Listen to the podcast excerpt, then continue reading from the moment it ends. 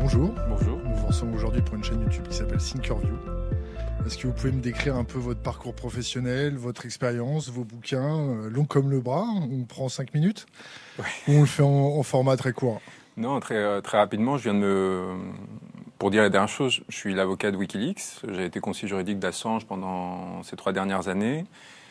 Euh, J'avais fait un doctorat en droit international, donc euh, je m'étais occupé en fait de tout ce qui était en rapport avec l'ONU pour essayer d'obtenir une décision qui, euh, qui arrivait, qui qualifiait sa détention d'arbitraire et qui a un peu provoqué euh, l'abandon des poursuites, dont on parlera peut-être là pour, euh, pour viol et agression sexuelle euh, euh, qu'il subissait en Suède. Et à côté de ça, j'ai une carrière universitaire comme chercheur. Je travaillais au Max Planck, qui est l'équivalent du CNRS allemand. J'étais à l'ENS à Ulm avant. Et, et voilà. Et là, je viens de sortir d'une campagne euh, avec Jean-Luc Mélenchon euh, et la France Insoumise comme candidat législatif à Clichy-sous-Bois. Personne n'est parfait. Ouais. Euh, Est-ce que vous pouvez revenir un petit peu sur votre expérience au Quai d'Orsay? Ça a été. euh, j'ai passé un an là-bas. Au moment où la crise syrienne commençait à devenir, euh, à devenir euh, très difficile, et surtout au moment où Laurent Fabius arrivait au Quai d'Orsay, donc j'étais sur un poste un peu particulier, j'étais collaborateur extérieur du ministre, donc j'étais inexistant dans les organigrammes, et en même temps j'avais un lien d- direct avec, euh, avec le ministre que j'ai jamais vu pendant un an, donc c'était très très particulier. Et j'étais en charge euh, d'une partie des discours et des droits de l'homme et de la justice internationale. Et donc euh, c'était en juin 2012 que ça a commencé, en juillet 2012, pardon. Et c'était le moment où la crise syrienne commençait à se déployer et Laurent Fabius voulait saisir la Cour pénale internationale pour faire juger Assad pour euh, les crimes de guerre et crimes contre l'humanité qui étaient, euh, qui étaient commis là-bas. Et il y avait une volonté très forte au niveau du discours d'intervenir euh, et de régler la situation. On y croyait vraiment. C'est un moment où il y avait un point de bascule qui pouvait intervenir. Et donc moi, je passais en gros chaque semaine en réunion de service euh, 10 minutes euh, en ouverture à faire le décompte des morts euh, qu'il y avait en Syrie, des blessés, euh, des du nombre de réfugiés déplacés supplémentaires. Qui vous, do- vous donnait les, les informations? Qui vous les, faire monter, que vous les faisiez remonter En fait, paradoxalement, on n'a pas vraiment de. Quand on est dans ces espaces de pouvoir, euh, j'ai envie- en plus dans l'hôtel du ministre, je fais partie des, des trois conseillers qui avaient un, vraiment euh, physiquement un accès. enfin, en gros, mon bureau donnait directement à celui du ministre par une escalier dérobée qui avait dû être construit à l'époque pour des histoires d'amantes, de, de courtisanes, etc. Donc j'étais vraiment au cœur du dispositif dans un palais énorme où il y avait personne, complètement vide, et on se rend compte que que l'accès à l'information aujourd- aujourd'hui est beaucoup plus euh, qui fait le cœur du pouvoir, qui fait que normalement euh, c'est ce qui a fait qu'on a centralisé en fait euh, les instances de pouvoir dans des lieux comme ça parce que qu'est-ce qui faisait qu'un État tenait? La nature d'un État, c'est un espace dans lequel tout va remonter. Tout va remonter. Vous allez être capable sur un territoire donné de savoir ce qui se passe à l'échelle, euh, à cette échelle-là, et avoir des informateurs qui vont faire relayer l'information, qui vont faire que vous allez pouvoir prendre une décision et imposer votre autorité. Et aujourd'hui, dans, dans cette nouvelle période, l'information et la remontée d'information sont beaucoup plus éclatées. Et le sens même de ces lieux qui ont été construits de façon très majestueuse, très imposante, c'est un peu dissous en fait. Donc vous vous retrouvez dans des lieux qui sont presque des, euh, des coquilles vides, où, euh, où, euh, où- où la concentration d'informations secrètes euh, qui normalement y remontent est relativement faible. Donc nos sources étaient, euh, étaient très divisées. Il y avait des sources auxquelles euh, des personnes n'avaient pas accès euh, extérieur, mais beaucoup des sources sur lesquelles on s'appuyait étaient en fait des sources publiques euh, qui, euh, qui circulaient sur Internet et qui... c'est comme si le, le- voilà, il y avait une sorte d'évidement comme ça de ces palais de la République et un évidement qui s'était transmis vers Internet, vers l'espace virtuel, le numérique, et dans lequel ces espaces de pouvoir, derrière lequel ces espaces de pouvoir sont en train de courir en fait, et vont, vont essayer de grappiller pour ramener à nouveau, recréer une tension dans les palais de la République euh, et refaire de ces lieux des lieux de pouvoir. Et je suis arrivé à un moment très très difficile, très délicat. Alors j'imagine qu'à DGSE, enfin je sais qu'à DGSE, euh, boulevard Mortier ou même au ministère de la Défense et dans une moindre mesure à l'Élysée, euh, la concentration d'informations euh, confidentielles, secrètes, à laquelle il est vraiment impossible d'avoir accès, reste relativement importante. Mais même dans ces espaces-là, le, pouvoir que donne le secret est beaucoup plus faible qu'il était auparavant. Sur la Syrie, qu'est-ce que euh, vous en avez fait remonter, votre expérience personnelle? Vous avez été sur le terrain un peu? Vous avez, vous avez non, en touché un Syrie, jamais. J'étais, euh, moi, j'étais, un- en fait, c'est euh, ça aussi, c'est intéressant. Ces postes-là, ces, ces responsabilités, en fait, sont des euh, sont des lieux où, on, où, voilà, c'est des lieux en fait de concentration d'informations qu'on va redistribuer. Et quand vous êtes un conseiller d'un ministre, votre rôle, c'est de filtrer l'information qui va arriver au ministre. Et votre pouvoir, c'est celui-là, c'est uniquement celui-là. C'est du- pouvoir. euh, votre pouvoir, c'est des mares de papier. C'est pas, c'est rien d'autre. C'est sélectionner. Vous allez être euh, une sorte de- d'entonnoir dans lequel vont arriver beaucoup d'informations. Et en décidant quelle information va remonter au décideur, euh, le ministre, qui va lui-même soit décider lui-même, soit participer à la décision du président de la République, en l'occurrence parce que même le Premier ministre ne participe pas sur ces sujets, vous allez, vous allez influencer cette décision. Mais donc directement, vous n'avez quasiment aucun pouvoir. Vous en avez parfois, vous prenez des décisions à la place du ministre, mais, très peu. Et, donc votre rôle va être celui de filtre, en fait. Et donc à partir de là, vous ne produisez pas d'informations, ou très peu. Vous, êtes en réceptacle de personnes qui vont être sur le terrain, des agences, des, des GSE, d'autres services, euh, des organisations humanitaires et autres. Et vous allez euh, décider qu'est-ce qui est pertinent, pas pertinent, qu'est-ce qui euh, doit remonter ou pas. Et là, vous allez faire une petite note à la fin, un petit carré dans lequel vous allez dire il faut prendre telle décision, il faut aller dans telle direction. Quelle couleur la note? La couleur blanche. Blanche. pas de blanche avec, par contre, euh, des, euh, en fait, c'est des parapheurs qui, euh, qui, sont de couleurs particulières. vous allez avoir des couleurs roses ou autres selon les, selon les visas qui y sont appliqués. Quand, on, entend ce que vous nous dites, on peut s'empêcher de penser qu'il y a aussi une concentration de, prismes de lecture dans ces institutions qui ont tendance à un peu donner à son tour au ministre un prisme de lecture un petit peu fermé ou polarisé. Ah, c'est catastrophique, surtout qu'en fait, il y a un filtre extrêmement important, sur en France en particulier, mais je pense que ça se reproduit dans d'autres pays beaucoup, où euh, vous avez des, jeunes, hommes euh, qui ont la même formation, qui ont fait les mêmes écoles. Euh, la plupart sont énarques, ont passé pour le Quai d'Orsay, le concours du Quai d'Orsay. Des formations très stéréotypées, qui n'ont aucun rapport au terrain, pour le coup, qui à aucun moment sont mis en danger d'une quelconque façon dans leur vie, qui sont juste là pour reproduire une vision qu'on leur a enseignée. Et ils arrivent là, en fait, avec un seul objectif, c'est de se conformer à la vision préétablie, préexistante qui s'applique au monde. Or, quand le monde bascule, comme par exemple sur la crise syrienne, ces personnes sont complètement inutiles, voire incompétentes et contre-productives parce qu'elles vont, elles vont essayer de s'accrocher au modèle antérieur sans avoir une capacité de création euh, quelconque. Donc, quand vous arrivez là, et moi, c'était ma, c'était mon grand drame, enfin, parce que moi, j'avais un peu, euh, donc par exemple, j'avais passé juste avant d'arriver au Quai d'Orsay, c'est pour ça qu'ils m'ont recruté, j'avais passé un mois au Nord Kivu sur euh, sur les terrains, en train de rencontrer le groupe rebelle pour une enquête pour le monde diplomatique et pour ce, qui ce qui allait devenir ma thèse. Euh, et, je m'étais rendu compte à quel point il y avait une déconnexion immense entre ce que racontait l'ambassade qui était à 2000 km euh, des lieux où la crise avait lieu, euh, de la direction Afrique du, du Quai d'Orsay, et au-dessus évidemment des conseillers qui avaient passé leur vie dans des palais de la République ou dans des ambassades et qui n'avaient jamais vu et qui trouvaient délirant l'idée même d'aller rencontrer un, chef de groupe rebelle et de se retrouver sur une route dans un dans, un, dans, une forêt, euh, dans une forêt quasi vierge pour aller voir ce qui se passait sur le terrain. Et alors, ils ont quelques agents de la DGSE, encore une fois, qui vont y aller de temps en temps ou autre, mais ces personnes-là, elles sont très peu nombreuses, elles, sont généralement peu déployées sur ces zones euh, qui sont quand même assez éloignées de la décision. Et en fait, de fil en aiguille, vous créez des confusions qui, ici, vont créer la situation syrienne, là, vont créer le génocide rwandais, etc. Parce que vous allez avoir des prismes de lecture complètement déconnectés de la réalité. le génocide rwandais, c'est intéressant. Le rôle, euh, faut pas croire que que, euh, que les responsables politiques de l'époque, que ce soit Hubert Védrine, Dominique de Villepin, euh, Alain Juppé ou même Mitterrand, euh, avaient une intention de susciter un, un génocide. C'est pas ça le sujet. Le sujet, c'est qu'ils étaient tellement débranchés de la réalité qu'ils ont fini par participer à, ce génocide directement en, soutenant, les, en soutenant les forces qu'ils commettaient et, et, sans à aucun moment interroger leur rôle, ou alors plus tard, après deux mois et donc près de 800 000 morts, d'action et, et, et, parce qu'ils avaient été forcés de déployer une force militaire qui elle-même sur le terrain essayait de suivre des ordres qui étaient complètement aberrants, mais qui à un moment étaient tellement intenables qu'ils ont, ont fait remonter eux-mêmes le fait qu'ils ne pouvaient plus exécuter ces ordres, qu'ils ne pouvaient plus participer à la contribution de crimes de guerre, crimes contre l'humanité, et là pour le coup même pour le coup de génocide, et qu'ils ont commencé à désobéir et à aller aider des personnes qui étaient en train de se faire massacrer à la machette, qui étaient réfugiées dans des, euh, collines depuis, euh, depuis trois mois en train de mourir de faim, et que derrière on, euh, soutenait en pensant, en pensant, et je pense en pensant sincèrement à la tête de l'État, qu'on était en train de contribuer à la bonne politique. La conduite introspective, vous l'avez vu opérer Pas du tout au Quai d'Orsay Il y a eu. Euh... Ah non, c'était euh, extrêmement frustrant. C'est pour ça que je suis parti euh, au bout d'un an. Ce que je vous disais sur ces réunions de service où tous les mardis à 17h, je venais, je faisais mon, ma comptabilité macabre, mais j'énonçais le nombre de morts et on passait à autre chose. Et, et, voilà, bah, c'était ça. Et, alors que derrière, il y avait Laurent Fabius qui tenait des discours extrêmement virulents sur, sur le fait qu'il fallait absolument arrêter ce scandale, qu'on allait intervenir, etc.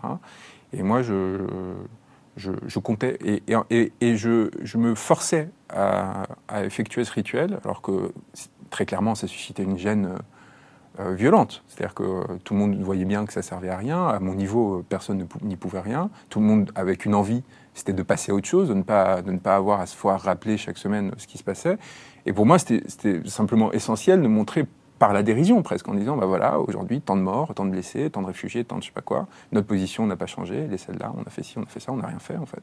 Et, et, de, et, de, créer ce moment de gêne, c'était très important. ces cinq minutes initiales comme ça, euh, pour les forcer à, se rendre compte qu'ils étaient à des places de pouvoir et, euh, et, se satisfaisaient, même si euh, leur âme humaine était frustrée de ce qui se passait.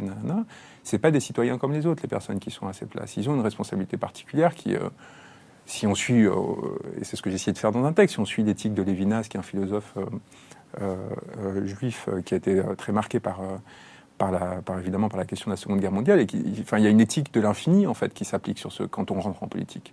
Quand vous avez entre vos mains les destins de, milliers, centaines de milliers, millions de personnes, vous ne pouvez pas, vous pouvez pas vous défausser et en tout cas prétendre que vous que vous ne savez pas ou prétendre que vous savez et donc ne pas en parler. Il faut à chaque fois rappeler ce besoin d'éthique, rappeler cette exigence pour, euh, éviter cet effet que créent les appareils de pouvoir, les, palais de la République, etc., qui, sont faits pour vous isoler de la société. Ils sont faits pour vous, faire vivre en vase clos, euh, dans une virtualité complète où l'idée même de la mort est complètement absente. On ne sait pas ce que c'est une mort quand on travaille là-dedans et qu'on s'est formé là-dedans, qu'on est resté là-dedans. On ne sait pas ce que ce qu'implique euh, de changer le code du travail par ordonnance pour des millions de personnes. C'est des choses qui c'est des chiffres, c'est des, idées. C'est à aucun moment quelque chose qui impacte sa vie. En particulier quand on a les parcours tellement conformés et tellement protégés dès le départ euh, qu'ont eu les décideurs euh, en France aujourd'hui. Je pense que le système a tenu pendant assez longtemps grâce à une chose, tout simplement. C'est que les élites politiques de ce pays sont nées de la résistance après la Seconde Guerre mondiale.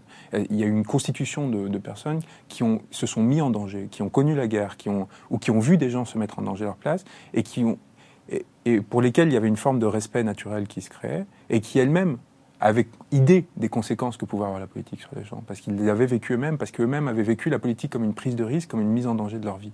Et ça a tenu le temps que ces personnes, qui pouvaient par ailleurs être politiquement catastrophiques, ou des gens comme, euh, comme Pasqua ou autres, enfin, dont on sait très bien les dérives euh, euh, qu'ils ont habité, à un moment se retrouver sur ce cœur qui était cette expérience commune et cette, et cette, et cette compréhension que que la politique n'est pas un jeu, n'est pas juste un enjeu de carrière, d'avancement, de, mais qu'à un moment, elle peut, elle peut mettre, euh, elle peut, elle peut, elle peut avoir un rapport à l'histoire et elle affecte des vies humaines euh, au quotidien, en fait.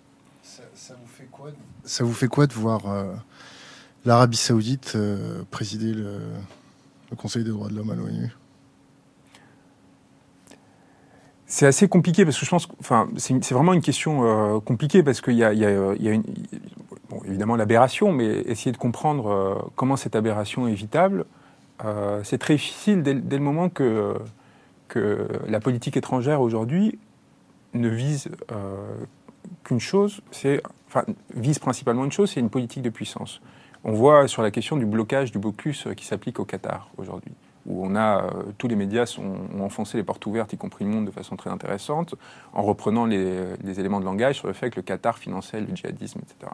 Moi, quand j'étais au Quai d'Orsay en 2013, euh, il y avait un télégramme diplomatique très intéressant qui était venu euh, d'une rencontre avec le conseiller national à la sécurité d'Arabie Saoudite, qui était un prince, qui était un, être tout puissant, qui est parti deux ans plus tard, qui était débarqué parce que justement il avait pris l'ensemble du pouvoir et qui racontait euh, de façon très, euh, légère à l'ambassadeur, qui était allé le, voir avec le conseiller euh, ANMO, Afrique du Nord, Moyen-Orient, du, président de la République français, qui racontait que l'Arabie saoudite avait le contrôle sur 85 à 90% des groupes armés agissant en Syrie.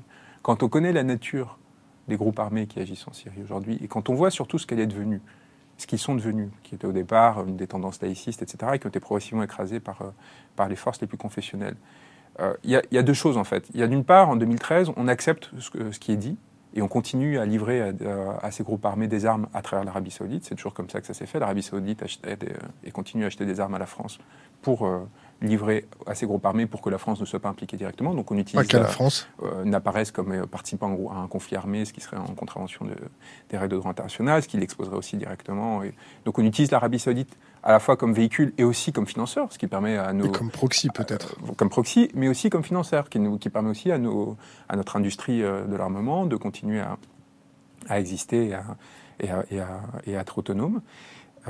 donc on utilise ça en sachant parfaitement que l'Arabie saoudite est le principal vecteur aujourd'hui de financement du salafisme et, via le wahhabisme des, des, courants les plus extrémistes et les plus violents de l'islam religieux et politique.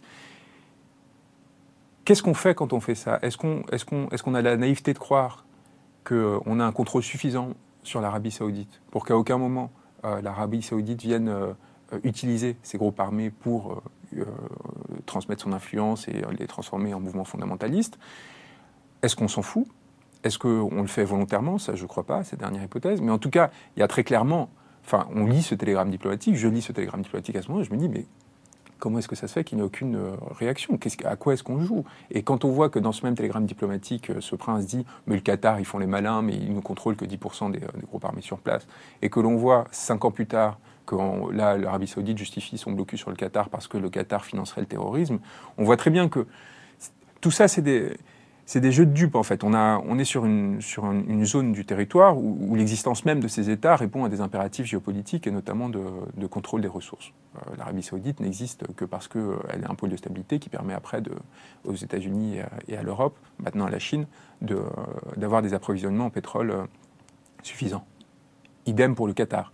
Le Qatar existe comme État indépendant parce qu'il a des ressources de gaz qui font que le pouvoir n'est pas trop concentré dans un seul État et l'Arabie saoudite ne se retrouve pas en position, ou les Émirats arabes unis, qui pourraient aussi à un moment intégrer le Qatar, ne se retrouvent pas en position de pouvoir faire du chantage ou s'opposer aux États-Unis, etc. Donc on est sur des, sur des, sur des espaces qui n'ont pas de qui n'ont pas d'existence politique euh, réelle, ils ont, ils ont une existence instrumentale. Ils servent à, ils servent à des objectifs, à des moyens euh, de grande puissance. Leur histoire ne justifie pas leur existence, euh, ils n'ont pas de culture particulière, ils n'ont pas de... Quand on voit l'Arabie saoudite, c'est enfin, c'est juste un, un émirat qui a été créé, enfin une, principauté, euh, un royaume, euh, maintenant un royaume, mais bon, au départ, euh, qui a été créé il y a 100 ans par une famille qui, de, de berbères qui a décidé, enfin pas de berbères, pardon, de, enfin c'est pas c'est pas le sujet, mais en tout cas qui ont décidé de, prendre le pouvoir sur un espace et qui et qui n'avaient pas d'ancrage particulier dessus auparavant. Donc on est sur des constructions comme ça géopolitiques qui servent des intérêts et qui font que bah, placer l'Arabie Saoudite au Conseil des droits de l'homme de l'ONU à un moment si c'est euh, le prix à payer pour euh, avoir leur euh, complaisance sur tel ou tel autre sujet, pour pouvoir continuer à assurer une sorte de contrôle dessus, finalement, est-ce que c'est très, est -ce c'est très différent? Il y a une grande question là-dessus. Est-ce que le continuum, quand on a une telle proximité, une telle fusion entre l'Arabie Saoudite et les États-Unis, dans une moindre mesure la France, il y a un continuum qui se crée. Et est-ce que la France, est-ce que la France est devenue une, puissance de, de, de faible impuissance? Non, je pense que la France a, une grande puissance aujourd'hui, une grande capacité à. Le tournant néoconservateur qu'a pris la France euh, à partir de Nicolas Sarkozy, qui a complètement basculé la, géopolitique euh, du Moyen-Orient. Enfin, il a accompagné un moment où justement les États-Unis essayaient de sortir de, ce, de, cette. J'ouvre une parenthèse. Est-ce que vous vous rappelez des accords méditerranéens? Lesquels? Ceux de, l'Union pour la Méditerranée de Sarkozy en 2007 Ouais, c'était c'est un, projet intéressant, cette idée de dire qu'on a d'un côté l'Allemagne euh, qui a un Interland qui va être l'Europe de l'Est, euh, dans laquelle elle s'est construit une sorte de tissu économique où, euh, en gros, elle, par toute une série d'équilibres, elle délocalise ses industries pour garder toute la valeur ajoutée qui fait que l'Allemagne a force économique actuelle. Bah, L'idée, c'était, de ce que j'ai compris de Nicolas Sarkozy au départ, enfin en tout cas de ses conseillers, c'était de faire la même chose sur l'espace méditerranéen avec euh, ce petit oubli qui est de dire, bah oui, sauf que dans l'espace méditerranéen, à l'époque, il y a quand même un certain nombre de dictatures et, euh, de régimes qui sont très distanciés de, des standards euh, qui pourraient s'appliquer en Europe. Mais derrière, en fait, il y a une vision purement géopolitique qui est de dire on va, on va passer au tout ça et nous, on va se construire en tant que puissance. Encore une fois, c'est une politique de puissance.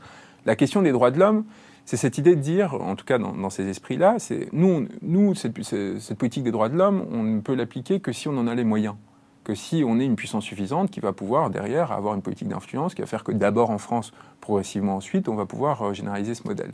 On a vu le succès de cette vision avec euh, le colonialisme et, euh, et d'autres aventures. Mais en tout cas, il y a toujours cette justification qui fait que la question des droits de l'homme en soi, c'est elle, va toujours apparaître après la question des... cosmétiques Pas cosmétiques, mais dans un, dans elle va être reléguée à un second, à un second temps ou en tout cas un second rôle. C'est-à-dire d'abord la politique de puissance, ensuite la question des droits de l'homme, si on a réglé la question de la puissance d'abord. Donc d'abord, si on a, par exemple, si on a pris le pouvoir sur tel territoire, que ce soit de facto ou, euh, en tout cas euh, euh, sous les boisseaux, euh, à ce moment-là, on va essayer de, produire euh, une politique humanitaire de droits de l'homme, etc. Sauf qu'en général, quand une puissance étrangère met sous tutelle un territoire donné, euh, de facto, il y a une tension très forte. Donc, si je résume le, raisonnement, c'est les droits de l'homme coûtent du pognon. Et il nous faut du pognon pour pouvoir les faire Oui, c'est plutôt à l'inverse, ça. C'est que tant que, enfin, il faut l'argent pour faire des droits de l'homme. C'est un système capitaliste intégré. Hein, et, quand, on n'a plus d'argent, si je retourne le raisonnement. Bah, il faut revenir à une politique de puissance. Il faut reprendre le pouvoir, bien sûr. Et donc, on va, on va, on va aller euh, avoir une politique offensive qui va permettre, enfin, qui, de l'invasion de la guerre en Irak à d'autres, enfin, va, va, faire qu'on va, on va reprendre. Euh, L'état d'urgence, c'est quoi euh, L'état d'urgence. Vous me faites sauter du, du, coq à l'âne. Encore, on est soft, là, aujourd'hui. L'état d'urgence, c'est. c'est une question assez. En fait, moi, ça m'intéresse beaucoup parce que j'ai beaucoup suivi tous les travaux qui ont, qui ont donné naissance au, mouvement anarchiste et autonome, euh, euh, et notamment aussi au comité invisible, etc., avec, euh, un peu dirigé par Julien Coupa, qui en fait puise à une source que, j'ai bien connue. Qui a écrit un, petit livre il n'y a pas très longtemps. Oui, qui vient de sortir. je sais plus, non, c'est maintenant le dernier qui est sorti. Et Julien Coupa, c'est quelqu'un intéressant parce que c'est quelqu'un qui au départ est un intellectuel, et qui euh, se construit vraiment dans une élite intellectuelle euh, euh, très structurée qui tourne à l'UHESS, donc l'école parisienne, autour d'un grand philosophe qui s'appelle Giorgio Agamben qui est un, philosophe italien, qui est le grand penseur avec Alain Badiou de la gauche de la gauche. Et, donc, et, il se construit autour de lui avec cette ambition initiale d'être un grand intellectuel et avec une bataille très forte avec celui qui est devenu un des grands philosophes euh, aujourd'hui de euh, notre temps, qui s'appelle Mehdi Belaj Belkacem, qui, euh, qui lui gagne en fait la fidélité d'Agamben et réussit à s'imposer sur la scène intellectuelle comme étant une forme d'héritier ou autre, avec quelques autres, Quentin Meillassoux et quelques-uns.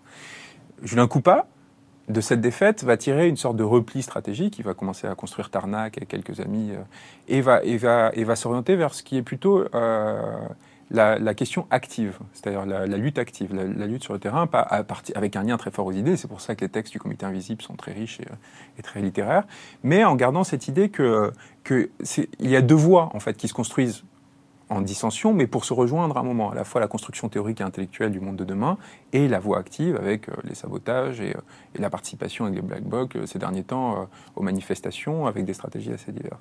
Et là, on est dans un mouvement. Pourquoi j'en parle? Parce que l'état d'urgence, en fait, se construit en, en, en, équivalence presque avec ces, euh, ces, mouvements qui sont en train de naître, qui euh, commencent à, à, prendre pied dans les ZAD, dans des zones. En fait, les ZAD, c'est très intéressant. Les ZAD, c'est quand même des zones. Je, je, je, vais vous expliquer comment est-ce qu'on arrive après à la fin de raisonnement. C'est un peu, euh, un peu, ça, ça a l'air confus, mais, mais ça. Donc, on a, on a, on a Julien Coupa euh, on, a, des théoriciens, des grands théoriciens de l'extrême gauche, de la gauche de la gauche, d'une société anarchique, euh, anarchiste, on ne sait pas, enfin, anarchiste, autonomiste, avec euh, un retour, qui propose un retour à la commune, en tout cas, une déstructuration de l'État, qui propose de sortir du modèle de l'État, de l'autorité de l'État, de la République, etc. On a deux mamelles, on a la mamelle intellectuelle, on a la mamelle activiste, on a Tarnac et Badiou, Belaj Belkacem, Agamben.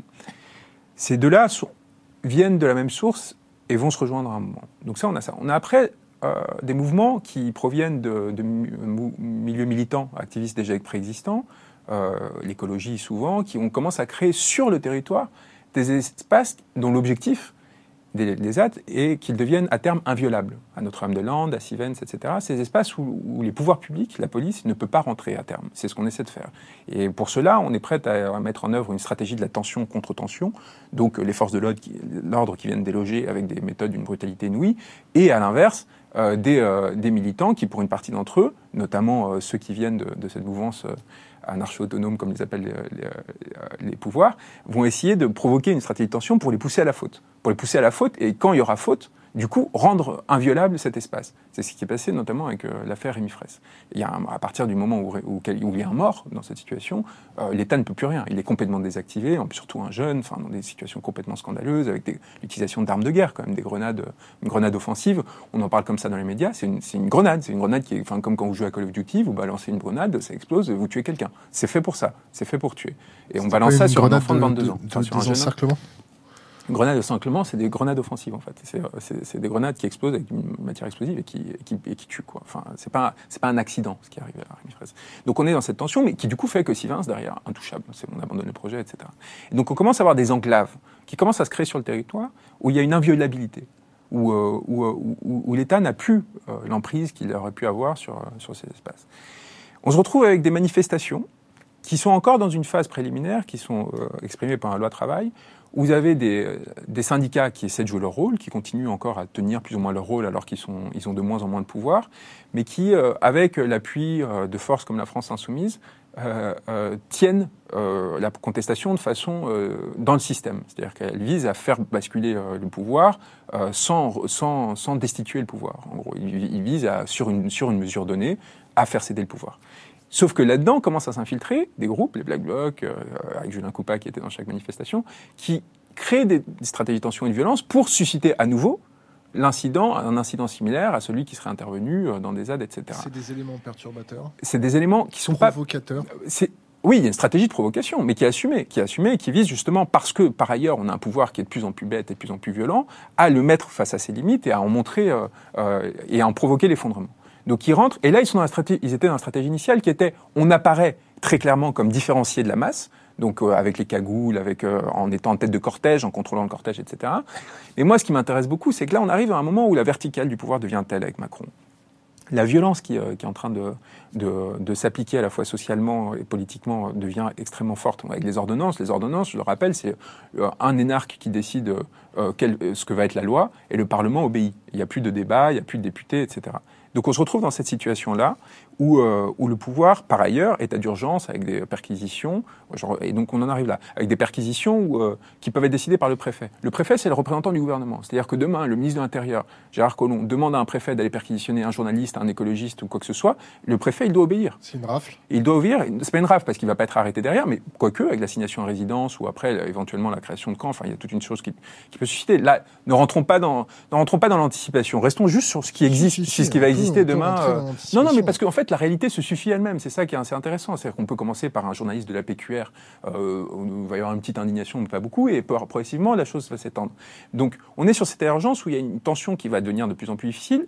De l'autre part, des politiques économiques et sociales qui vont être décidées sans assentiment populaire, et a priori, selon les sondages, contre euh, l'avis de la majorité de la population. Dès lors, à partir de septembre, des manifestations. Qu'est-ce qu'elle veut, la population? Euh, On ne sait pas, mais en tout cas, elle ne veut pas ça, a priori. De ce qu'on sait, déjà sur la loi El Khomri, on le savait, et a priori, a fortiori sur, pardon, et a fortiori sur cette loi. Mais attends, j'arrive à la fin du raisonnement. On arrive sur, sur, sur un, un mois de septembre dans lequel il va y avoir évidemment une contestation face à ces décisions qui vont être prises, et un gouvernement qui risque de se retrouver sans interlocuteur parce qu'il a essayé d'écraser la France insoumise, parce que les syndicats sont faibles, la France insoumise a peu d'élus, etc. Et là, Jean-Luc Mélenchon joue une stratégie très, euh, très délicate où il essaie de se renforcer, et là, il est rentré à l'Assemblée en gueulant pour essayer de, reprendre la place, parce que s'il n'existe plus, qu'est-ce qui se passe? On se retrouve face à une manifestation de gens euh, très modérés, mais qui veulent juste pas de cette loi travail, etc. Et on se retrouve aussi avec ces groupes très structurés politiquement, qui commencent à être, on parle quand même de 3 000 à 4 000 personnes à chaque manifestation, donc c'est quand même une masse importante, qui peuvent décider demain sur instigation de Julien Coupa, euh, de Bunel, d'un autre membre du comité invisible, de perdre leurs atours de Black Bloc, de perdre la cagoule, etc., de fusionner dans la masse, de provoquer à partir de d'être dans un rapport de tension par rapport aux forces de police dans ce ordre-là, jusqu'à chercher l'incident. Et à ce moment-là, qu'est-ce qui se passe? Est-ce que c'est la France insoumise? Est-ce que c'est syndicats Une fois, par exemple, disons, il y a un mort dans les manifestations de septembre. Que fait le pouvoir? Que fait le pouvoir? Est-ce qu'il est-ce cède alors qu'il s'est fait élire sur, euh, sur sa détermination à réformer Nana, alors qu'il a fait voter une loi d'ordonnance, etc., il peut pas céder? Est-ce qu'il peut céder sur certains points? Mais non, il n'y a plus d'interlocuteur. Il y a une majorité absolue, il y a plus, euh, les syndicats sont décrédibilisés, la France insoumise est faible. Qu'est-ce qui se passe? Ils sont obligés de continuer à passer en force. Ils sont obligés de passer en force. Et si Julien Coupa et compagnie ont l'intelligence de la situation, ils vont, ils vont aller dans ces stratégies. Ils vont aller dans cette stratégie de mise sous tension du pouvoir qui va faire que le pouvoir va être obligé de passer en force. Et leur lutte devient soudain majoritaire. Parce que s'il y a un gosse de 22 ans qui meurt à Paris demain dans une manifestation, et qu'en même temps vous avez un pouvoir qui peut pas reculer parce qu'il est pris dans sa dans une stratégie qui, enfin parce qu'il est pris en fait dans ce qui fait son fondement.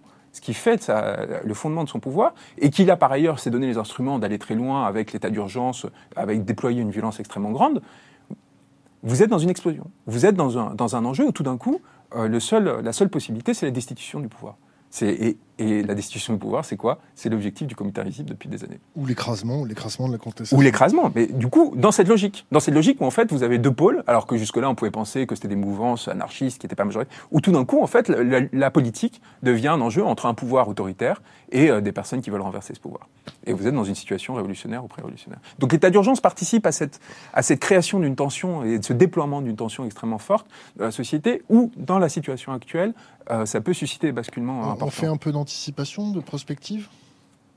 Moi? Oui. Bah, en faisant ça, on...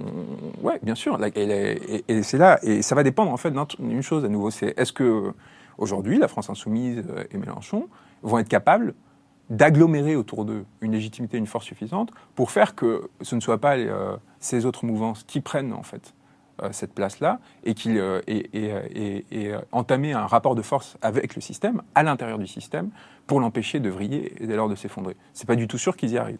Comment vous modélisez l'effondrement? Ah ça c'est impossible à prévoir. Après la, les formes de l'effondrement, si effondrement il y a, ou de l'écrasement comme vous le dites, que ce soit sous une forme ou une autre, à part, à part le fait que ça va être, ça serait euh, violent, il n'y a, pas, a, pas de, a pas de capacité à établir à l'avance la forme que prend une révolution, une révolte, une émeute, euh, c'est toujours indéterminable. Et ça dépend en fait d'une série de micro-décisions. C'est rigolo, mon, mon, euh, mon, directeur de campagne pendant la, pendant, pendant législative, c'est un, un, un, doctorant, un, doctorant à Yale qui travaille sur la révolution tunisienne et qui essaie de, de tirer de la, de la, révolution tunisienne un modèle qui permettent de comprendre en fait comment, euh, comment les révolutions, il s'appelle Jean-Baptiste Galopin, comment, comment, comment les révolutions ont lieu. Qu'est-ce qui fait qu'à un moment, il y a une bascule qui fait que euh, ce qui jusque-là était une émeute ou un Vous connaissez Palantir? Pardon? Palantir. Palantir, oui, bien sûr, oui.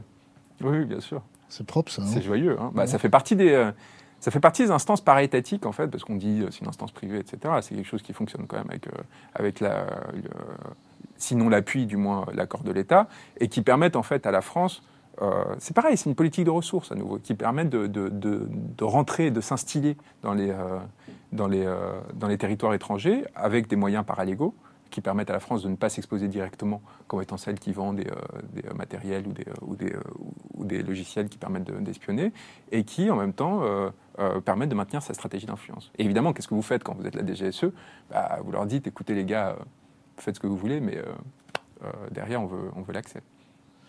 C'est un peu la géopolitique des câbles sous-marins. Ça, c'est un autre sujet, mais euh, la géopolitique des câbles sous-marins, c'est assez particulier parce que certes, vous avez un pouvoir important quand, les câbles sous-marins vous, appartiennent. Enfin, c'est toujours plus facile euh, d'aller dans les backbones directement du coup et de, tirer l'information de là.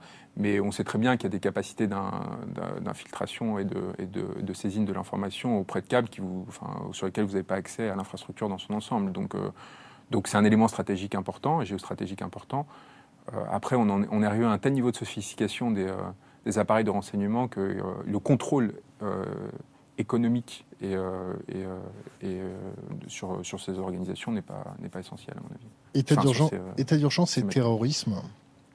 Qu'est-ce que, qu'est-ce que vous pensez du terrorisme islamiste en France?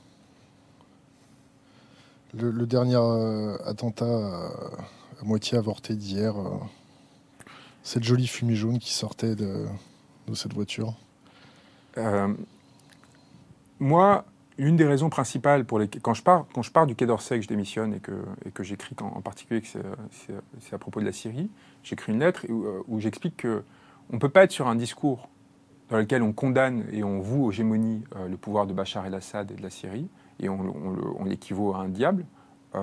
Sans derrière euh, avoir, un, avoir des, enfin, commettre, enfin, agir en fait, tout simplement. C'est-à-dire qu'on ne peut pas créer une tension telle éthique euh, chez les Français euh, dans laquelle on leur dit il y a quelque chose de catastrophique et horrible qui est en train d'arriver, et en même temps on fait rien contre. Parce que qu'est-ce que vous faites sinon?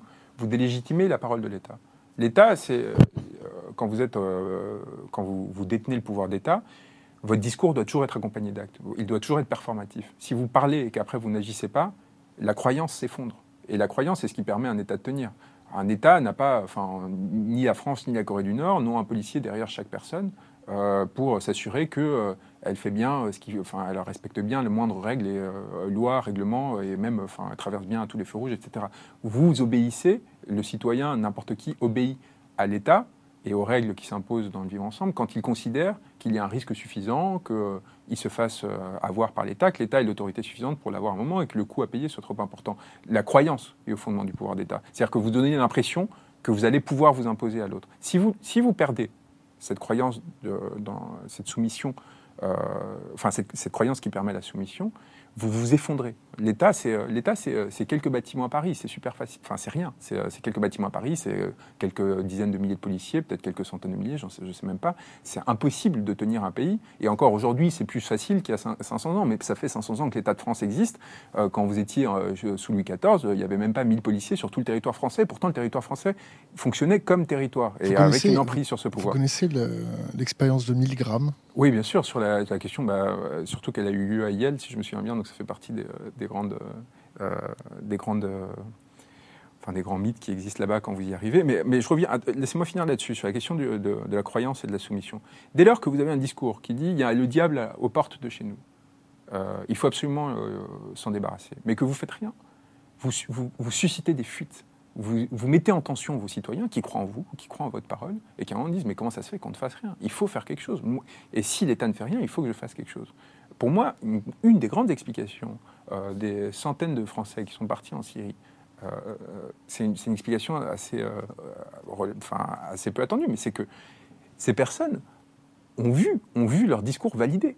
Ce discours validé, ou dans lequel il fallait aller faire la guerre sainte en Syrie parce qu'il y avait un diable, etc., ils ont vu validé par les discours de Laurent Fabius, de François Hollande, etc., qui ne proposaient pas les moyens de mettre en action ces discours. Donc à partir de ce moment, quand vous avez une organisation qui derrière vous dit, mais moi je te propose d'aller faire la guerre sainte, moi, je te propose d'aller se débarrasser de ce diable. Moi, je te propose d'aller euh, régler cette situation et d'œuvrer pour le bien commun. Ces personnes-là, qui pour des raisons ou des autres euh, euh, n'ont pas forcément la distance suffisante par rapport surtout à l'époque, on ne savait pas encore, il y avait encore la possibilité, il y avait une rébellion modérée, etc., se laissent porter, se laissent porter et vont vers, vers ces espaces-là. Et dès, et ce moment-là, bah, vous avez un effondrement partiel de l'autorité étatique avec un concurrent qui naît, qui est l'État islamique, avec toutes ses vertantes, et qui va être en mesure lui-même de, à nouveau, réinfiltrer le pouvoir, enfin l'État français, pour euh, renvoyer ces soldats, pour euh, combler cette faiblesse euh, qui a été créée par, le, décalage entre le discours et, l'action. Donc je pense qu'on porte une responsabilité très forte. On a un discours moral très important, très, très, très fort sur la question syrienne. On s'est montré complètement impuissant. Et donc évidemment, une partie des citoyens, ceux qui pour une raison ou une autre étaient les plus vulnérables et les plus les plus exposés aux discours radicaux euh, euh, islamistes, etc., bah, ont décidé de, s'engager dans cette voie. Et donc à partir de là, on a créé nous-mêmes une sorte de monstre qui ne pouvait qu'à un moment revenir vers nous pour s'imposer à nous, pour, pour essayer de reprendre le pouvoir sur les places mêmes où l'État avait montré son effondrement. Est-ce que vous comprenez que l'État français puisse euh, modéliser les mouvements d'extrême gauche ou d'extrême droite comme des mouvements islamistes? Parce qu'il propose une alternative, il propose euh, d'aller euh, combattre un État. Euh, L'État, est beaucoup plus violent avec l'extrême gauche et avec l'extrême droite, parce que l'extrême gauche pose une menace pour la forme État, ce qui n'est pas du tout le cas de l'extrême droite. L'extrême droite vise à prendre le pouvoir de l'État, à renforcer l'État, etc. L'extrême gauche vise à démanteler l'État. Enfin, en tout cas, cette extrême gauche dont on parlait tout à l'heure, son objectif assez clair et assumé, c'est de, de décomposer la forme État pour, pour recomposer d'autres formes politiques à l'échelle de la commune, etc. Dès lors, il est naturel, quand, vous êtes à l'intérieur de l'État, d'appliquer votre violence non pas sur des questions idéologiques, mais sur des questions de qui est-ce qui va menacer votre monopole sur la violence légitime, votre, votre forme en fait. Et donc que ce soit les islamistes ou l'extrême gauche, il y a naturellement un continuum qui va se former, évidemment. Il n'y a que l'État qui est détenteur de la, violence légitime. Oui, théoriquement. Donc euh, n'importe quelle menace sur cette violence légitime va se voir appliquer cette violence légitime avec la même violence. Vous êtes fiché S? Pardon? Vous êtes fiché S? Aucune idée. Euh, Vous n'avez pas demandé Enfin, je sais que, enfin, enfin, je sais. Euh, c'est évident que pour, pour toute une série de raisons que je suis quelque part, oui, et que je suis. Je pense. Ça m'étonne. En fait, ça me, ça me, je trouverais ça assez naturel que je sois fiché S. Et, et que votre copine soit fichée, parce que vous êtes fiché. Et que, et que la coiffeuse de votre copine ou de votre grand-mère soit fichée. En fait, après, ce qui est intéressant, c'est qu'ils n'ont pas besoin de faire ça parce qu'ils ont des algorithmes et des, enfin, les dispositifs de surveillance de masse font qu'une fois que vous avez euh, une cible légitime, entre guillemets, euh, vous pouvez espionner toutes les autres par ricochet sans avoir à les intégrer au système. Donc ça, à partir de là, c'est... Euh, et non, non, il n'y a aucune naturalité à... Je considère légitime que l'État considère que j'ai pu constituer une menace à son encontre, parce que je travaille avec Wikileaks, même si euh, je l'ai fait comme euh, dans l'équipe de défense et pas à l'intérieur de Wikileaks. Je considère que c'est normal, je ne dis pas que je défends euh, cette position et que j'en suis heureux, mais je considère normal que l'État, à un moment, ait décidé de se protéger pour s'assurer. En plus, j'ai travaillé au Quai d'Orsay, j'ai vu avec ces informations très sensibles. Et, pour moi, il ne faut pas se placer au niveau de la morale sur ces sujets. C'est de la même façon sur la question des lanceurs d'alerte, de, ce que fait Wikileaks, etc. Quand on, quand on s'engage sur ces sur ces questions, on prend un risque et on l'assume parfaitement. On assume parfaitement de prendre un risque. On sait très bien euh, vers quoi on, avance et contre quoi on s'oppose. Ça ne veut pas dire qu'il ne faut pas lutter contre. Ça ne veut pas dire qu'il faut défendre, qu'il ne faut pas défendre ses droits, etc. Mais il faut savoir, savoir que dès le moment que vous mettez en danger un pouvoir euh, parce qu'il a commis des excès, etc., ce pouvoir va essayer d'empêcher qu'on le mette en danger et va s'assurer que va faire va tout faire son possible pour euh, préserver justement sa, sa position. Donc à partir de là, moi je pense qu'il y a deux. Je comprends le discours victimaire qui est très important pour, euh, pour obtenir l'appui euh, public parce que ça fait partie de la lutte, tout simplement. Comme quand Tarnac, euh, Julien Coupa et compagnie ont décidé de faire toute une stratégie de communication à travers le monde, notamment quand ils ont été inculpés pour terrorisme. Et je suis complètement d'accord avec ce qu'ils ont fait. Par contre, il faut avoir conscience que c'est un moyen de lutte. C'est pas, c'est pas la finalité. on, on, ce qu'on fait est d'une violence extrême pour ces appareils de pouvoir. On les met à nu. On met à nu des personnes qui se croyaient complètement protégées dans des tours d'ivoire, dans lesquelles ils ont commis des crimes, euh, des, euh, euh, des actes immoraux, etc.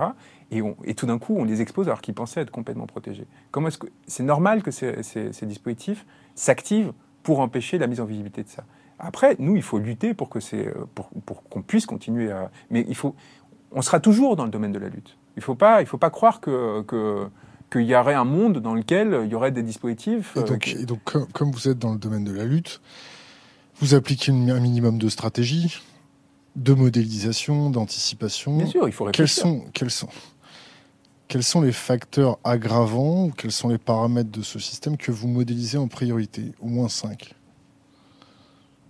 C'est trop. Euh, c'est trop intuitif en fait comme travail. C'est-à-dire qu'il n'y a pas de, il y a pas de pré, euh, enfin il n'y a pas de modèle quoi. Il n'y a pas d'arborescence, il n'y a pas de, de épinière. Non non, il n'y a pas de. De système nerveux. Non, parce que moi en, plus moi j'ai une formation et un, et un habitus qui fait que, que, je connais très bien les appareils de pouvoir de l'intérieur. Quand je parle de facteurs à surveiller, c'est par exemple la démographie, euh, la production de dette, euh, le taux de natalité.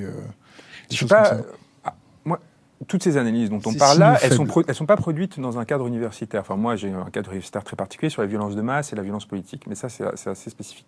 Euh, par contre, je suis pas Emmanuel Todd, c'est-à-dire que je ne produis pas une analyse politique à, universitaire.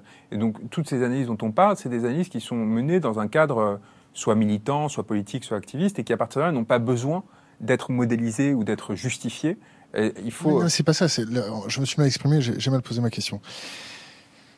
Vous êtes dans un cadre de lutte on va modéliser ça sous une mmh. stratégie militaire. Mmh. C'est-à-dire, qui dit lutte, dit interception de renseignements euh, en amont euh, pour pouvoir prendre la température et adapter sa stratégie. S'il n'y a pas ce type de stratégie, votre mouvement est simplement euh, condamné à, réagir d'une façon symptomatique. Mmh. Donc, les facteurs aggravants que vous pouvez modéliser en face de vous qui pourraient accentuer ou devoir accentuer vos luttes? Pour moi, ils sont institutionnels en fait d'abord. C'est-à-dire que moi, moi je, pense beaucoup en termes de. Vous, vous m'avez compris? Oui, ouais. moi je pense beaucoup en termes de structure en fait, de structure de pouvoir justement. De... C'est pour ça que je, je mentionnais cette chose sur l'habitus et la connaissance intérieure des pouvoirs qui est très importante. Et moi, si j'ai une valeur ajoutée dans, dans, dans, ce rapport de force qui existe entre, entre ceux qui s'engagent comme nous pour euh, tout simplement rendre un monde plus, euh, enfin, où justement les pouvoirs soient inhibés et on ait des contre-pouvoirs plus importants, c'est cette connaissance de l'intérieur très forte, non seulement des structures de pouvoir, mais aussi de la sociologie de ces acteurs. Donc mode de la matrice. leur mode de pensée, c'est très important. C'est-à-dire comment, comment réfléchissent ces personnes, ces personnes qui aujourd'hui, euh, parce que je les ai fréquentées, j'ai fait toutes les écoles de la République qu'il fallait faire, j'ai suivi les parcours, je les ai suivis dans leur parcours, j'ai intégré les institutions de pouvoir qu'ils avaient intégrées à des niveaux élevés. Donc et donc à partir de là, il y, a une, il, y a une, il y, a une, connaissance très forte de ces facteurs-là qui est très importante parce qu'elle permet de... Par exemple, j'avais fait en décembre 2016 une série de tweets où j'annonçais euh, que, que, le pouvoir de Macron ne pourrait qu'être euh, de nature autoritaire, voire caporaliste. Et je le faisais à partir d'une compréhension profonde des fondements de ce pouvoir, de comment cette personne s'était euh, construite, dans quel réseau euh, en France, etc. Enfin, quelle était euh, la nature en fait de cette de cette aventure politique. Et ce qui me permet, ce qui m'a permis et ce qui me permet aujourd'hui de pas être dans, comme le font en fait la plupart des médias, dans la réaction à l'écume, c'est-à-dire ah, ah c'est il y, a, y, a, ce risque parce qu'il y a eu cette proposition sur l'état d'urgence, ah maintenant il y a ça, mais qu'est-ce qui se passe, comment ça se fait, cet homme si moderne, qu'est-ce qui, de dire mais non mais tout ça c'est en fait c'est l'expression naturelle de quelque chose de beaucoup plus profond et structurel qui fait que c'est pas parce qu'on va gagner, on va faire reculer le gouvernement sur telle mesure aujourd'hui, que demain il va pas y avoir une autre qui va remplacer. Structurellement, il va y avoir un rétrécissement de la base des libertés publiques en France et, un exercice du pouvoir qui va être de plus en plus autoritaire. Et donc, et ça, est-ce qu'il y a un facteur, euh, est-ce qu'il y a un facteur exotique qui accélère tout ça. Alors je vais prendre comme facteur exotique euh, le pic énergétique par exemple, un facteur exotique comme le réchauffement climatique. D'ailleurs, euh, qu'est-ce que vous pensez Non, moi je pense qu'il n'y a pas de mise sous tension des, euh, des, appareils de pouvoir en France en particulier. Là-dessus, on est sur un moment où le pétrole est, est, est structurellement à un niveau assez bas et c'est un principal enjeu énergétique. La question nucléaire est plus ou moins réglée. Et donc à partir de là, je, parle vraiment en termes, en termes d'exercice du pouvoir. Je ne dis pas que sur 100, 100, ans, 150 ans, mais cette tension n'est pas ressentie à l'échelle de l'État aujourd'hui. C'est ça, c'est ça que je suis en train de dire. Il y a pas et, l'exercice du pouvoir n'est pas n'est pas. Avez travaillé avec Christophe de Margerie Si j'ai travaillé avec lui Non. non. Venceslas, euh, le directeur Total Amérique du Nord, Total Amérique du Sud, non si j'ai travaillé avec eux, non, moi j'ai jamais travaillé avec les gens qui travaillent dans les hydrocarbures. Dans l'énergie, non du tout. Non, non, jamais. D'accord. Non, non, bien sûr que non. J'aimerais bien savoir ce qui s'est passé avec Christophe de Margerie. Ça m'intéresserait beaucoup. Euh, pour les auditeurs, il est mort euh, dans un accident euh, d'avion en redécollant de, de Moscou, alors qu'il était le patron de Total. Euh, et que c'était un des plus importants patrons. Euh, il va y avoir un, bateau gazier à son nom. Euh, Vladimir Poutine a mis à l'eau récemment un, énorme bateau portant son nom. C'est fascinant parce que c'est le genre d'affaires dans lesquelles on, a la naïveté encore. C'est quand même, je trouve ça extraordinaire qu'avec l'expérience et la connaissance qu'on a des systèmes politiques, on continue à, faire avaler le fait que c'est que, enfin, que oui, ça peut arriver, qu'il y a un jet privé qui tout d'un coup se crache au décollage d'un d'un aéroport de la principale puissance euh, gazière du monde, euh, où était euh, le le, plus important PDG d'une entreprise énergétique dans le monde, parce que Christophe de Margerie était un, homme clé dans le dispositif de la politique de puissance française, et en particulier énergétique, et, et on, glisse dessus. Bah voilà, c'est arrivé. Oui, on nous explique qu'il y avait un type qui était bourré, c'est quand même ça ce qu'on explique. Un type qui, était bourré, qui était dans son chasse-neige, qui est passé au moment où l'avion décollait à Charmetivo. Enfin, c'est un, un, aéroport international où les règles quand même de. Donc on joue en plus sur ce sort d'exotisme de la, enfin, du, du, russe bourré à la vodka, enfin, qui serait passé par. Enfin, on se fout de la gueule du monde. Et donc il y a vraiment un. Et cette capacité qu'ont les pouvoirs, là pour le coup, à masquer ce genre d'informations, c'est très intéressant. Mais il s'est beaucoup minimisé. C'est-à-dire qu'aujourd'hui, on peut le faire sur des opérations très particulières. On peut le faire plus que sur des choses très ponctuelles où il y a très peu de personnes qui vont être impliquées, qui vont permettre euh, que ce soit là-dessus. On voit très bien d'ailleurs les difficultés qu'a Poutine, enfin, ou en tout cas le jeu, c'est plus un jeu ambigu qu'il joue avec le polonium, avec les assassinats ciblés d'opposants. Euh, euh où, il, font où il y a une mise en visibilité un peu étrange de. Les États-Unis font la même chose aussi, non? Sur les opposants, non. C'est intéressant parce que Poutine a réactivé cette, cet outil qui est un outil ancestral, qui est de, de, de la mise à mort trouble, jamais tout à fait attribué d'opposants pour euh, créer un, sentiment de peur diffus qui va renforcer son pouvoir. Euh, le, fonctionnement du pouvoir aux États-Unis aujourd'hui fait qu'il n'y a pas besoin d'appliquer sur des dissidents intérieurs ou extérieurs ce genre de pratique. Peut-être que ça a commencé avec Trump, et peut-être qu'à ce moment-là, Assange va commencer à devenir, va être menacé par des pratiques similaires. Mais jusqu'ici, par exemple, quelqu'un comme Assange n'avait pas à craindre de la CIA ou d'autres en termes de, vie humaine. Il avait à craindre en termes d'isolement et de destruction de sa vie euh, euh, euh, par des moyens indirects, mais pas d'atteinte directe à sa vie. quand, il y a des médias qui. ou quand il y a des, personnalités dans certains médias appelant à lui, à lui droner la, la gueule. Comment, mais il le fait, mais, mais donc c'est important de, de l'utiliser encore une fois dans le domaine de la lutte. On sait très bien que, encore une fois, les structures du pouvoir telles qu'elles existaient jusqu'à Trump faisait que le risque n'existait pas. C'est-à-dire que euh, l'application de la mort, de la peine de mort euh, par les États-Unis euh, extra-légale, donc pas par une procédure judiciaire, ne se fait que dans des extérieurs, c'est-à-dire dans des zones où le processus d'identification va être suffisamment faible, donc des terroristes, entre guillemets. On va le faire au Moyen-Orient avec les drones, justement, etc. Mais l'application à un dissident de l'intérieur, parce qu'un Australien est considéré comme appartenant au monde, à l'Empire américain, n'est pas elle, n'est pas, n'était pas possible. Enfin, euh, à la fois pour des questions de poids politique, de, il y avait pas, justement, ne serait-ce que parce que si il y avait cette dérive, à ce moment-là, dès lors, il y aurait une remise en question générale de l'appareil de pouvoir états-unien. C'est-à-dire qu'on n'aurait plus toléré ni ce qu'il faisait contre les dissidents intérieurs nouvellement, ni ce qu'il faisait du coup contre les terroristes, et il y aurait une fragilisation du système qui n'aurait pas passé. Alors que Poutine est dans une situation beaucoup plus, où, il est beaucoup plus fragile. Intérieurement, il a besoin de, créer ce sentiment de peur pour installer son pouvoir. Vous avez déjà été en Russie? Oui, plusieurs fois. Oui. Où ça? Moscou et Saint-Pétersbourg. Vous avez discuté avec qui là-bas? Avec ma copine en voyage de vacances, euh, qui, était, euh, qui travaille au Quai d'Orsay maintenant, qui était russe quand j'avais. J'y suis pas allé depuis 5 ans. On m'avait proposé au départ de travailler avec Snowden, pas avec Assange. j'avais hésité. Et, et, quand je travaillais avec Assange, on m'a proposé d'aller le voir à Moscou, et j'ai refusé. par, Pourquoi? il, il, faut comprendre que, que Wikileaks, c'est un, un, un petit voilier entouré d'énormes paquebots et de, porte-conteneurs, etc., qui naviguent un peu euh, dans, des eaux extrêmement dangereuses dans lesquelles il peut se faire écraser à n'importe quel moment. Wikileaks, c'est 15-20 personnes qui n'ont euh, aucune protection d'aucun État et qui avancent un, dans, dans un monde qui est celui du renseignement et du secret, où à n'importe quel moment, quelqu'un peut prendre la décision de les écraser et de les faire disparaître du jour au lendemain. Et Wikileaks ne survit qu'à travers le soutien public, à travers toute une série de dispositifs de contre-pouvoirs qui sont très très fragiles et très très faibles naviguer dans ces eaux, c'est tenable jusqu'à une certaine mesure. Et quand vous faites la bascule, qui est d'aller euh, dans un appareil euh, d'État, enfin en tout cas de, rentrer dans un espace qui est contrôlé par un appareil d'État comme le russe, où du coup, si vous le faites, vous allez immédiatement non seulement être sous une potentielle emprise de cet appareil d'État, mais aussi repéré comme potentiel ennemi d'État par les États-Unis, par les agences de renseignement qui exercent et qui vont tout de suite vous... Vous rentrez dans quelque chose qui, dans ma position, était intenable était intenable et, créait une forme de, de, risque très très importante. C'est la même chose. Il m'arrivait la même chose. Je suis allé en Centrafrique en décembre 2013 pour ma thèse pendant la guerre civile. J'ai passé euh, deux semaines là-bas euh, avec, avec d'autres journalistes à enquêter et, euh, j'ai récolté des informations sur Areva et sur l'une des causes de cette guerre qui était, qui était euh, une mine euh, qui, qui, était liée à l'affaire Uramine, qui a fait perdre 4 milliards d'euros à Arriva et à, l'État français. C'est Anne Lauvergeon, c'est ça? Euh, Voilà, soit à l'époque d'Anne Lauvergeon, avec un système de commission rétrocommission qui finançait la vie politique française, enfin tout un... À ce moment-là, cette personne, la personne qui me donne cette information me la donne de façon assez étrange. elle sait que je pige pour les inrecuptibles. et elle commence à me donner des informations sur Mathieu Pigas aussi, qui est le propriétaire de, des inrecuptibles. Et elle me dit, je suis très copine avec Mathieu Pigas. Mathieu Pigas est en train de faire ci et ça. Et il commence à me dire des choses sur le fait qu'il avait, via la Banque Lazare, ils sont en train d'essayer d'arnaquer l'État euh, sur des questions de, renégociation de dette souveraine. Un peu comme pour me, tester, quoi. Pour voir, euh, enfin, quelque chose d'assez troublant. Elle me donne ces informations à J'ai mis un an et demi à revenir. Euh, j'ai fait une émission sur, sur Image après où j'expliquais à quel point le traitement médiatique était délirant. On parlait de génocide, de guerre civile, alors que pas, enfin, de, génocide alors que c'était pas du tout la situation, etc. Et, je parle de ces éléments et je dis, euh, voilà, j'ai vu, euh, enfin, il y a entre autres véritables raisons de la guerre, il y, a, les champs de pétrole au nord qui sont pris en, contrôlés par les Chinois, il y a le rôle de Bozizé dans l'attribution des, mines d'uranium, etc. Et, et le journaliste me dit, mais pourquoi vous le sortez pas?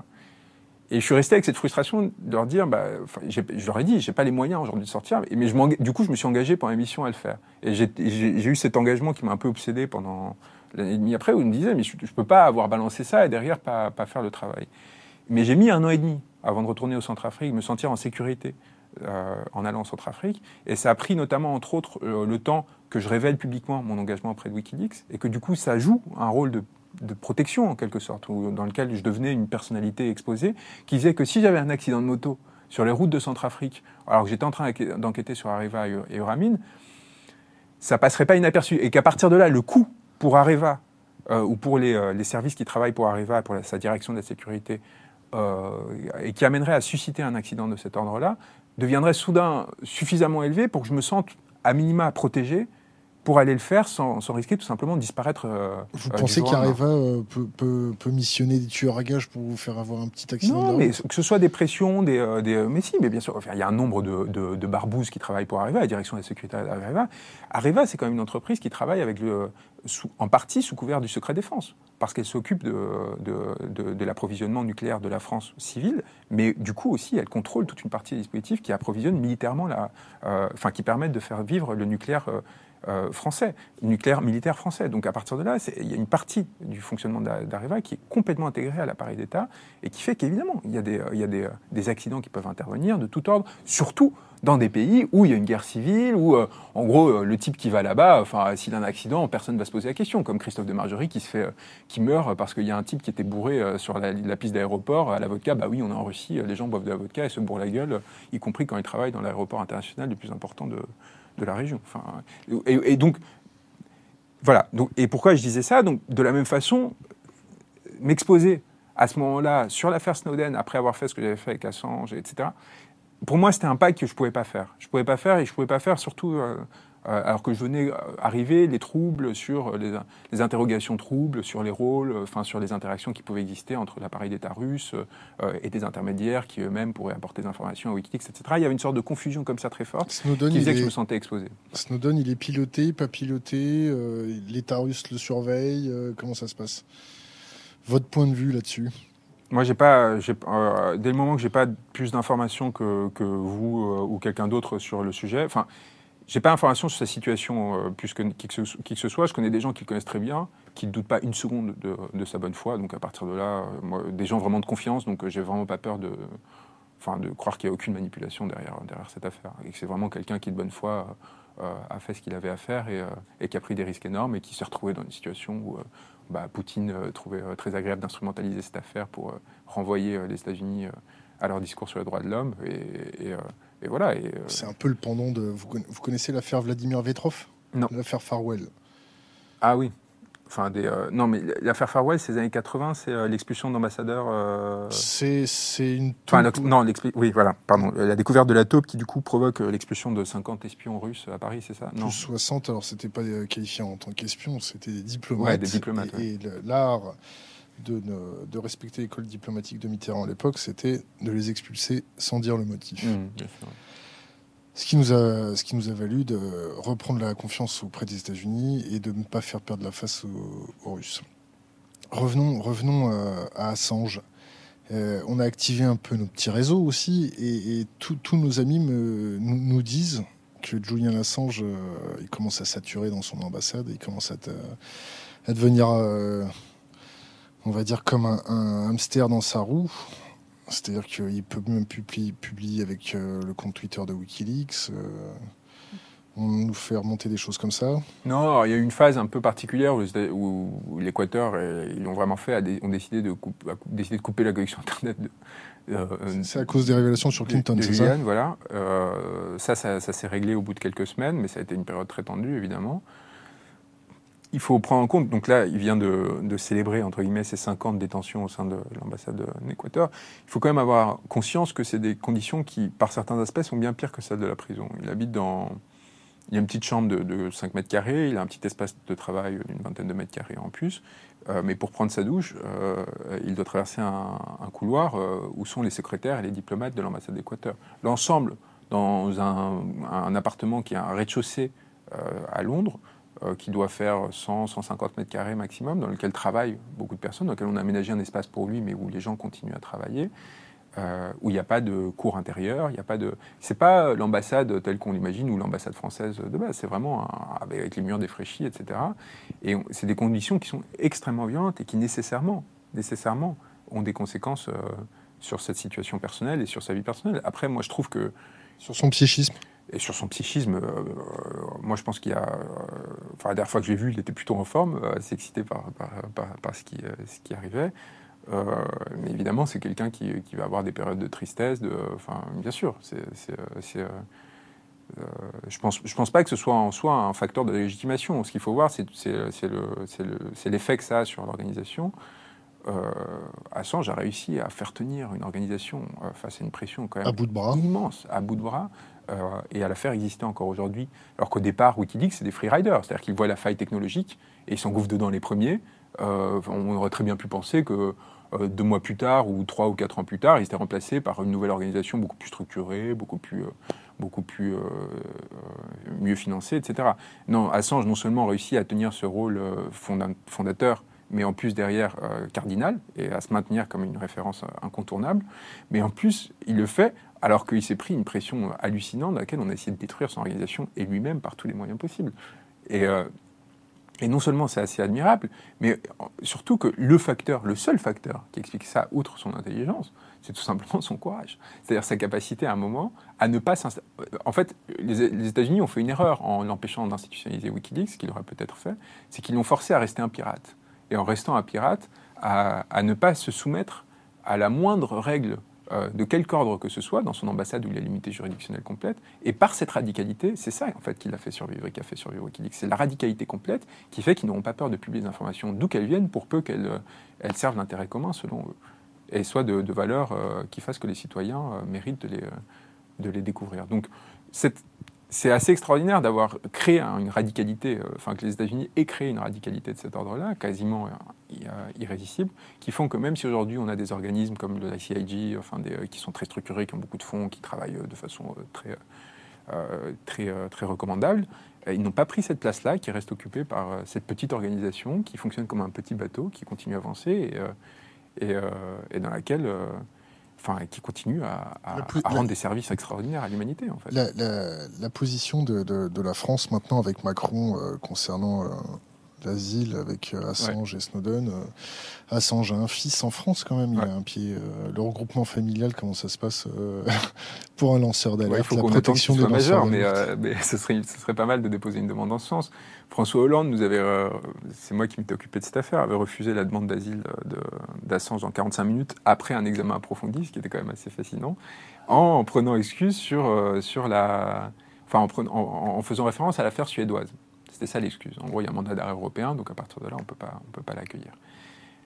Ce cette affaire étant tombée, et la manipulation étant, étant démontrée, euh, théoriquement, rien ne s'opposerait à ce qu'on on donne l'asile à, France, à Assange, la nationalité et la Légion d'honneur, selon moi, tout simplement pourquoi? Cet être, en juin 2015, au risque de sa vie, révèle, avec euh, les personnes qui travaillaient avec Wikileaks à l'époque, que les, les principales personnalités politiques françaises, y compris les présidents de la République, François Hollande, Nicolas Sarkozy, Jacques Chirac, leurs téléphones personnels ont été espionnés par la NSA en continu, non seulement ça, mais que par ailleurs, toute entreprise française participant à un appel d'offres supérieur à 250 millions d'euros n'importe où dans le monde était systématiquement espionnée afin de, faire, euh, afin de saboter leur offre. Combien de milliers d'emplois ont été détruits à cause de ces dispositifs Et combien de milliers d'emplois ont été sauvés par l'action d'Assange, qui, une fois qu'il révélait ces informations, donnait les outils à la France pour défendre sa souveraineté et mettre fin à ces pratiques illégales. Que, il faut quand même replacer, rien que pour ce geste, au-delà de tout ce qu'il a fait par ailleurs sur la guerre en Irak, la guerre en Afghanistan, etc., etc., rien que pour ce geste, nous avons une dette énorme vis-à-vis de cette personne. On ne parle même plus des questions familiales, de sa situation personnelle, de gestes humanitaires, on parle de reconnaissance face à quelqu'un qui a risqué sa vie pour l'intérêt de la France pour l'intérêt de la France, et lui l'a fait, non pas pour l'intérêt de la France, mais parce qu'il considérait que ça servait le bien commun dans son ensemble, mais en l'occurrence, ça a servi ce pays qui, du coup, devrait agir. Alors, entre données, évidemment, je comprends bien que Patrice de Mestre mérite la Légion d'honneur, etc., mais il y a un moment, il faut quand même se, il faut s'interroger sur, sur, sur, sur, sur l'écart que l'on, que l'on tient et que l'on accepte qu'on accepte à la fois, non seulement par l'État, mais la société et les médias. Est-ce que la société française a fait, euh, du moins, est-ce que l'appareil d'État a fait acte de forfaiture il y a une trahison de la part de Hollande qui d'ailleurs. J'ouvre juste une parenthèse. Euh, comme on est en direct, euh, il ne faut pas hésiter à la communauté de faire remonter euh, leurs questions. On est, on est, on est à l'écoute. Je te relance, pardon. Bah, bah, François Hollande. Forfaiture. je ne sais pas si le terme. Je n'accorde pas d'intérêt particulier. Forfaiture, qu'est-ce que ça veut dire déjà? Vas-y. Non, non, non. Bah, pour moi, c'est une forme de trahison. Mais la question qui, est-ce que trahison, forfaiture, don de poste? voilà. François Hollande accepte d'échanger par texto avec moi, ce qui est quand même révélateur, par texto, avec euh, le, conseiller juridique de, de Julian Assange, euh, pour me dire qu'il faut absolument qu'on se voit au lendemain de ces révélations. Chiffré, chiffré ou pas les... Non, texto. Ah, texto pour. Euh, j'ai hésité à lui dire est-ce que vous pouvez installer Signal? Je me suis dit que c'était peut-être un peu déplacé au président de la République de lui. Mais, mais on en est là. Et, et, d'ailleurs, à mon avis, c'est ce qui explique que derrière, euh, euh, la, rencontre n'est pas intervenue parce qu'évidemment, c'est immédiatement intercepté. Donc, enfin, il y a l'ambassadeur des États-Unis qui réplique et qui dit qu'est-ce que vous foutez?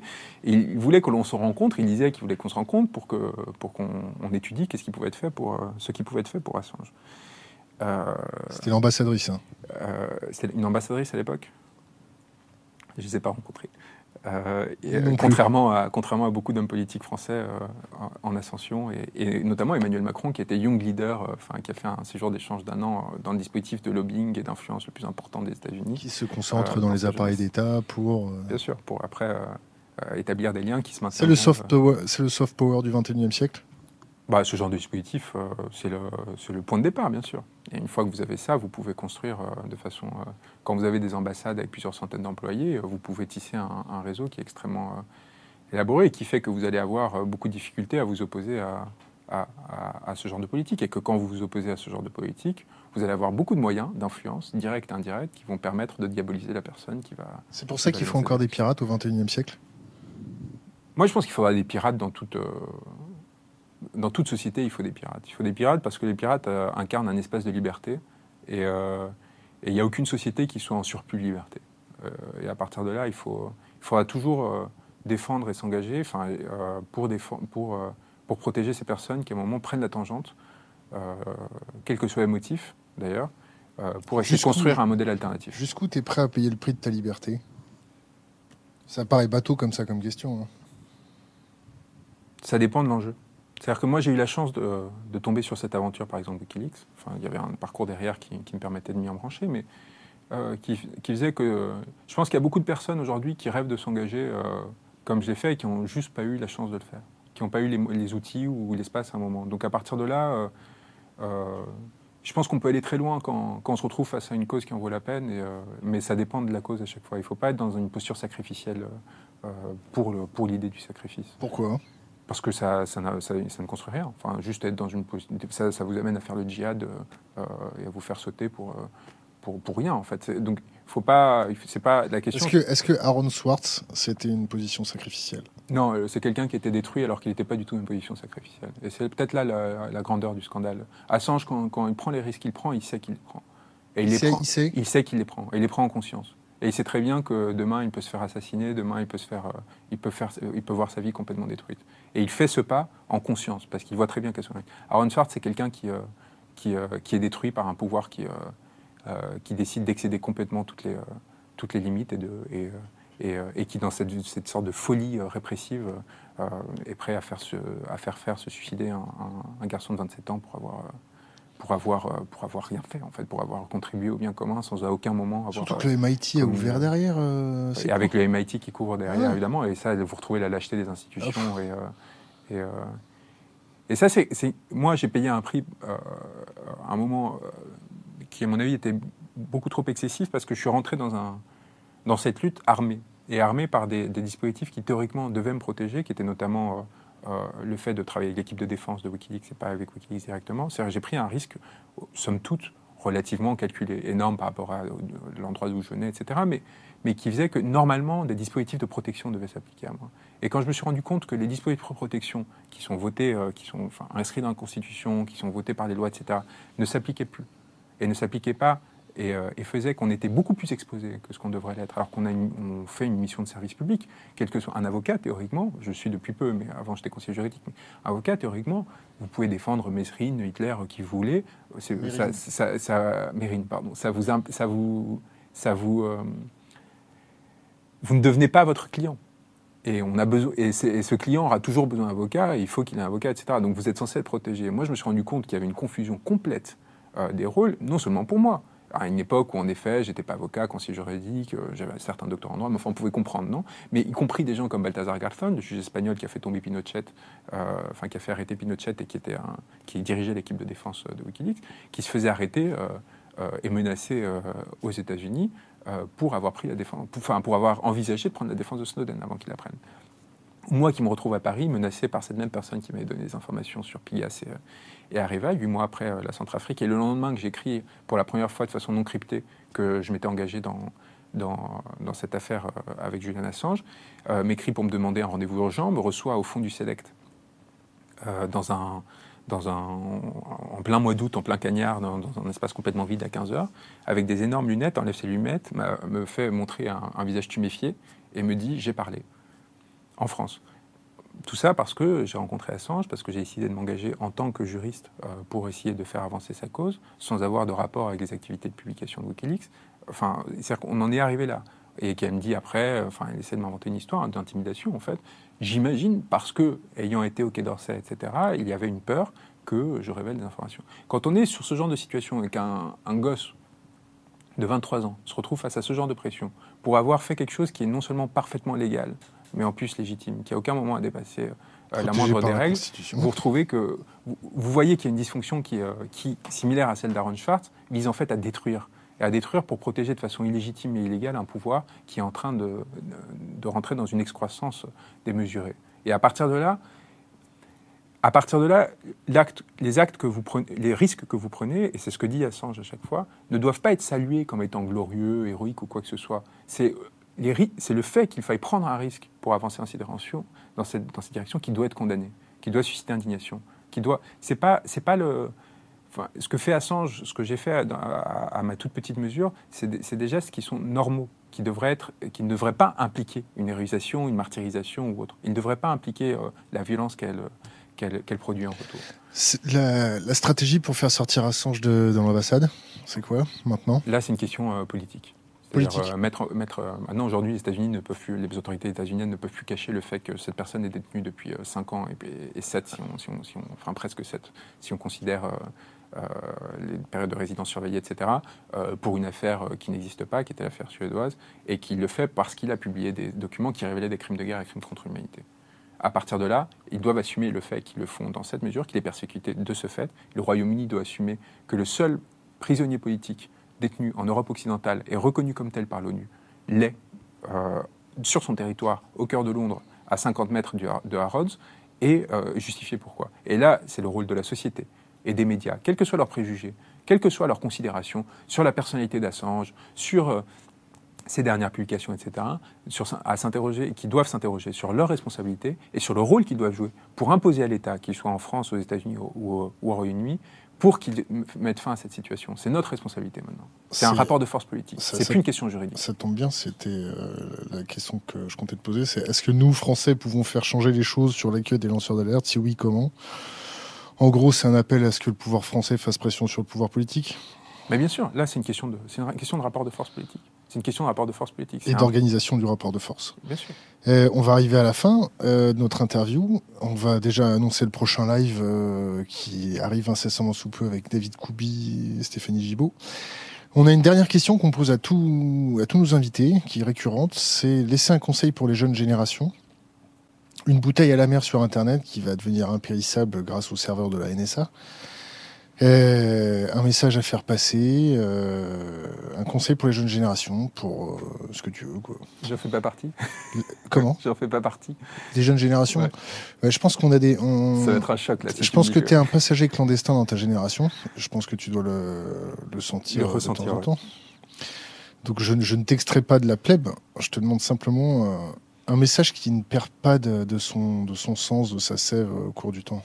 Quelque chose d'impérissable. Réfléchis bien. L'indifférence est, un énorme facteur d'exclusion de, et de violence. C'est-à-dire que la passivité politique euh, est un acte. Euh, est un, acte euh, est un acte en fait et un acte est un acte destructeur le je m'en foutisme la mise à distance l'absence d'intérêt pour les questions politiques sociétales économiques pour l'exclusion l'injustice la violence c'est des producteurs et des facteurs qui nourrissent en fait ces dispositifs et ces et, c'est, et, à partir de là, il euh, y, a, se déresponsabiliser, c'est euh, euh, prendre une, grande responsabilité dans, la dégradation de notre société et ce que ça pourra susciter, ça pourra susciter demain. Et c'est la passivité de millions de personnes qui, qui va susciter qui, va, qui va susciter euh, l'accroissement des violences. Euh, et dans le même temps, je comprends parfaitement ceux qui ne, trouvent pas l'espace. Et moi-même, je me suis retrouvé à un moment, et notamment avant Wikileaks, dans un moment où, je ne trouvais pas les, les, outils pour pour, pour, pour, pour, lutter, en quelque sorte. Et, et c'est pour ça que je parle de, Wikileaks comme un miracle, un moment qui me permet de porter une, lutte qui corresponde à, à mes idéaux. Et là, il y a une grande responsabilité, pour le coup, d'une élite, mais d'une élite qui n'est pas l'élite actuelle, qui est juste de la constitution de personnes qui, parce qu'ils ont des moyens, vont un moment, euh, que ce soit intellectuel, économique ou autre, vont un moment ouvrir la voie. Et euh, c'est là où, des personnes comme Assange sont si importantes, parce qu'elles vont ouvrir la voie à d'autres personnes et vont faire que ceux qu'ils veulent vont pouvoir sortir de cette irresponsabilité, de cette déresponsabilisation. Et s'ils ne le font pas, ce sera, sera un choix de leur part. Tant qu'on ne donne pas, on n'offre pas les outils aux personnes pour agir, euh, euh, on, se soumet en fait à, ce discours euh, en disant de toute façon je pourrais, pourrais rien faire donc je préfère me désinvestir. Donc créer ces espaces pour ceux qui en ont les moyens et pour ceux qui en sont extérieurs, continuer à s'informer et, à, prendre conscience du fait qu'il y aura, toujours des injustices et des violences extrêmement grandes dans toutes les sociétés, quelle que soit leur forme, et que y devenir indifférent, c'est s'en rendre en partie responsable. Je pense que c'est ce qu'il faut avoir en tête. Juan euh, Branco, merci beaucoup. Merci. Et euh, prochain direct euh, live dans 30 minutes. Merci. Club de fin.